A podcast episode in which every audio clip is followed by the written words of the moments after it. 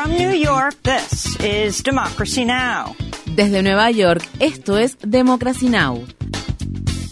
Democracy Now! es un noticiero internacional de radio y televisión que se transmite desde Estados Unidos a través de Internet en democracynow.org. Welcome to Democracy Now!, democracynow.org. Bienvenidos a Democracy Now! en español democracynow.org barra es.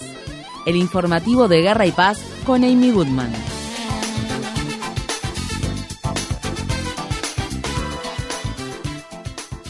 La ONU advierte sobre una hambruna inminente en Somalia, donde una sequía abrasadora provocada por la crisis del cambio climático ha arrasado los cultivos, matado al ganado y dejado a casi 8 millones de personas, lo que equivale a la mitad de su población, en necesidad de asistencia humanitaria. El secretario general adjunto de Asuntos Humanitarios de la ONU, Martin Griffiths, habló con los periodistas el lunes en la ciudad de Mogadiscio, capital de Somalia, después de recorrer los campamentos que albergan desplazados internos y visitar los hospitales donde se tratan a niños y niñas desnutridos. Griffiths más tarde dijo que cientos de miles de personas corren un riesgo inminente de muerte. Estos últimos días me he sentido profundamente conmocionado por el nivel de dolor y sufrimiento que hemos visto soportar a tantos somalíes. La hambruna llama a la puerta. Hoy estamos recibiendo un último aviso.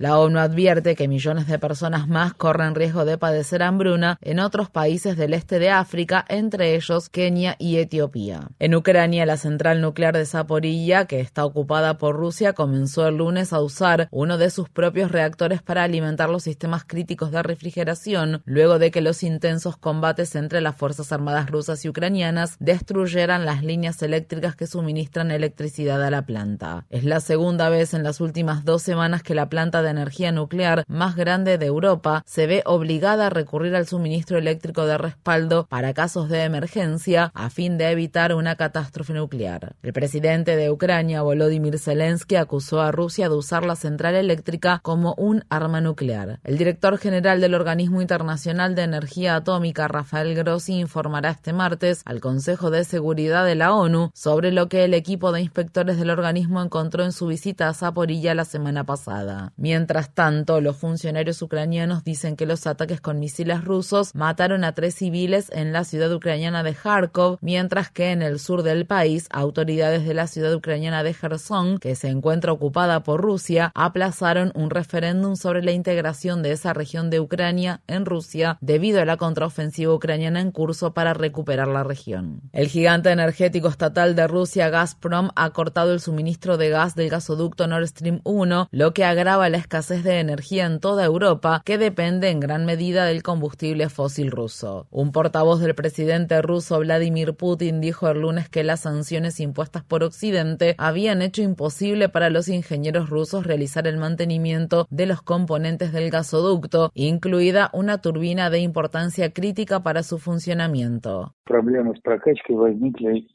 Los problemas de suministro de gas surgieron como consecuencia de las sanciones que los países occidentales, incluidos Alemania y el Reino Unido, impusieron contra nuestro país y contra varias empresas. No existen otros motivos que podrían conducir a problemas con el suministro. El precio del gas aumentó más del 30% en toda Europa tras la noticia de que el gasoducto Nord Stream 1 se cerraría indefinidamente, mientras que el euro se desplomó por debajo del valor del dólar por primera vez en casi dos décadas. El gobierno de Alemania tomó medidas para retrasar el cierre planificado de dos centrales nucleares envejecidas y justificó dichas medidas por la necesidad de preservar el suministro de energía. Mientras tanto, la primera ministra de Suecia advierte que se avecina un invierno de guerra debido al corte del suministro de gas ruso. En Estados Unidos, un gran domo de alta presión trajo un calor récord al estado de California y a otros estados del oeste del país durante el fin de semana en el que se celebra la festividad del Día del Trabajo en Estados Unidos. En el sur de California, en la ciudad de Burbank, el lunes se registraron unos 43 grados Celsius, mientras que en el norte, en la ciudad de Livermore, se registraron unos 46 grados Celsius, unos 4 grados más que el récord anterior. En el condado de Fresno se pronostican unos 45 grados Celsius de calor para hoy, lo que sería un récord histórico de temperatura para septiembre. El intenso calor ha ayudado a alimentar los incendios forestales, incluido el incendio Mill, que el domingo mató a dos personas tras arrasar la ciudad de Weed en el norte de California. En Corea del Sur este martes dos personas murieron y otras diez siguen desaparecidas luego de que el supertifón Hinnamnor golpeara la costa del país, convirtiéndose en una de las tormentas más poderosas jamás registradas en la península coreana. El tifón descargó casi un metro de agua en algunas regiones y obligó a desconectar una planta de energía nuclear. En su apogeo, el tifón provocó vientos equivalentes a los de un huracán de categoría 5 y los expertos dicen que Corea del Sur evitó por poco un desastre mucho peor. En el Reino Unido, el Partido Conservador eligió a la secretaria de Relaciones Exteriores Liz Truss como la próxima primera ministra del Reino Unido, en reemplazo de Boris Johnson, quien renunció luego de una serie de escándalos. Truss derrotó al ministro de Finanzas Rishi Sunak en una votación interna que realizó el partido el lunes. Truss llega al poder en el momento en que el Reino Unido enfrenta una crisis económica debido al aumento de la inflación y de las tarifas de energía. El lunes, Truss se comprometió a recortar los impuestos.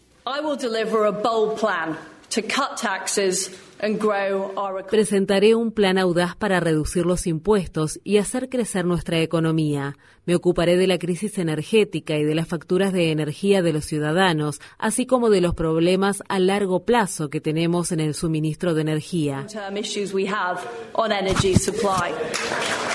Para más información sobre la asunción de Liz Truss como la primera ministra del Reino Unido, visite nuestro sitio web democracynow.org/es. En Chile, la ciudadanía rechazó una nueva constitución que habría reemplazado a la impuesta durante la dictadura del general Augusto Pinochet, quien llegó al poder en un golpe de Estado militar respaldado por Estados Unidos hace más de 40 años. Los resultados muestran que alrededor del 62% de los chilenos rechazaron la nueva Carta Magna, mientras que el 38% la aceptó. La constitución propuesta fue la primera en el mundo en ser elaborada por la misma cantidad de delegados masculinos y femeninos e incluía nuevos derechos para los pueblos indígenas, la legalización del aborto, atención médica universal obligatoria y nuevos compromisos para abordar la crisis del cambio climático. Visite democracynow.org/es para obtener más información sobre el proceso constituyente en Chile. El gobierno de Burkina Faso afirma que al menos 35 civiles murieron y más de 30 resultaron heridos el lunes después de que un vehículo militar hiciera estallar una bomba al borde de una carretera en el norte de la capital. Los combates que se libran entre los rebeldes vinculados al Estado Islámico y el gobierno han aumentado desde enero, cuando las Fuerzas Armadas de Burkina Faso depusieron al presidente Roch Kaboré e instauraron al teniente coronel Paul Henri Damiba como nuevo presidente de la nación. En Afganistán, un atacante suicida golpeó a la embajada rusa en Kabul el lunes y mató a seis personas. Un diplomático ruso y un guardia de seguridad se encuentran entre los muertos. El ataque fue reivindicado por el grupo armado Estado Islámico de Jorazán, rama del Estado Islámico también conocida como ISIS-K, que también ha estado detrás de una serie de ataques contra los talibanes y comunidades minoritarias de Afganistán. En Canadá, la policía está buscando a uno de los dos sospechosos de asesinato que sigue prófugo después de que 10 personas murieran apuñaladas y otras 18 resultasen heridas en una región remota de la provincia de Saskatchewan. Este fue uno de los peores actos de violencia masiva en la historia moderna de Canadá. El domingo, dos hombres llevaron a cabo un violento ataque en la comunidad indígena James Smith Cree Nation que dejó 28 personas apuñaladas en 13 lugares diferentes. Muchas de las víctimas son indígenas. Luego de iniciar una persecución en Saskatchewan y las provincias vecinas, la policía encontró el cuerpo de Damien Sanderson de 31 años, mientras que el segundo sospechoso, Miles Sanderson, hermano menor de Damien, sigue prófugo. La policía dice que aún no ha identificado la causa de los asesinatos. En Estados Unidos, una jueza federal acordó nombrar a un perito independiente que se conoce como maestro especial para que revise si el FBI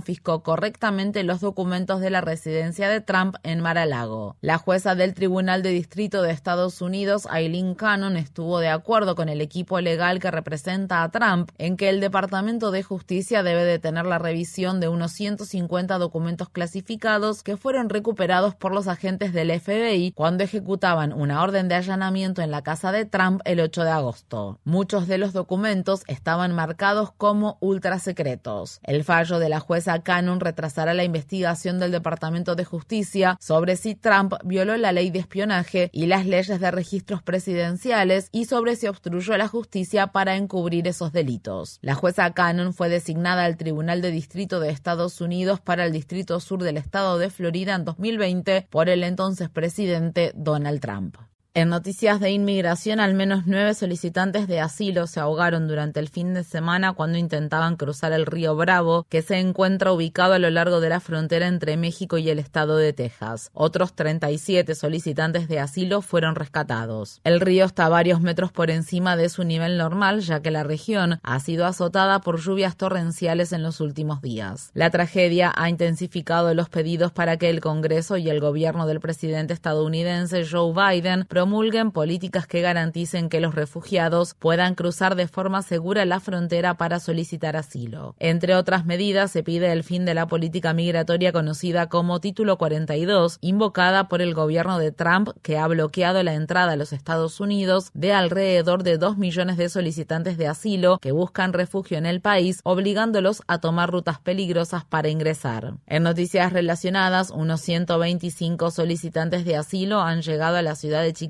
En autobuses provenientes del estado de Texas. Solo el domingo la ciudad recibió a unos 50 solicitantes de asilo, en su mayoría familias. Los funcionarios locales exigen que el gobernador republicano de Texas, Greg Abbott, colabore para proporcionar un trato más humano a los solicitantes de asilo, al tiempo que Chicago pide más voluntarios para ayudar a los solicitantes de asilo que llegan a la ciudad. Durante meses, Abbott ha trasladado a la fuerza a cientos de solicitantes de asilo a las llamadas ciudades liberales, incluidas Nueva York y Washington, D.C. En los territorios ocupados de Cisjordania, militares israelíes mataron a un palestino durante una gran incursión militar que tuvo lugar en la ciudad de Jenin en la mañana del martes. Mohammad Sabaneh, de 29 años, murió durante el operativo, mientras otras 16 personas resultaron heridas con munición real o metralla en el ataque. Los militares israelíes rodearon la casa de la familia de un palestino que había sido acusado de llevar a cabo un ataque ataque mortal en la ciudad de Tel Aviv, despejaron la zona y derribaron la construcción. Estas demoliciones de viviendas son ilegales según el derecho internacional. Israel ha admitido por primera vez que su ejército puede haber sido responsable de la muerte de la periodista palestino-estadounidense Jirin Abu Akle, quien recibió un disparo en la cabeza en mayo mientras cubría una incursión israelí en la ciudad de Jenin. El lunes, las autoridades israelíes dijeron que Abu Akle pudo haber sido alcanzada accidentalmente